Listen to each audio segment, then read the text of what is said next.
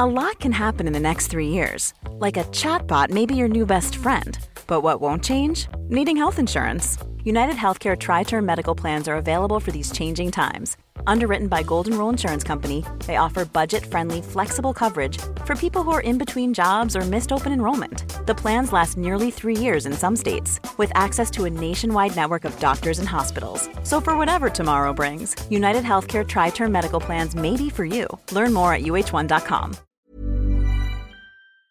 Geico asks, How would you love a chance to save some money on insurance? Of course you would. And when it comes to great rates on insurance, Geico can help. Like with insurance for your car, truck, motorcycle, boat, and RV. Even help with homeowners or renters coverage. Plus, add an easy to use mobile app, available 24 hour roadside assistance, and more, and Geico is an easy choice. Switch today and see all the ways you could save. It's easy. Simply go to geico.com or contact your local agent today.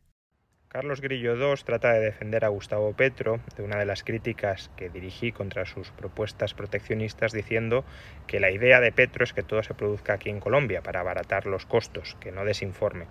Vamos a ver, si actualmente se pueden producir bienes y servicios en Colombia que son más baratos, abaratando los costes, que comprando al resto del mundo, que importando desde el resto del mundo, las empresas colombianas que produzcan más barato que en el resto del mundo ya estarían ganando cuota de mercado. No hace falta que el Estado las proteja, no hace falta que el Estado impida a los consumidores colombianos que compren productos colombianos más baratos que los que pueden comprar en el resto del mundo.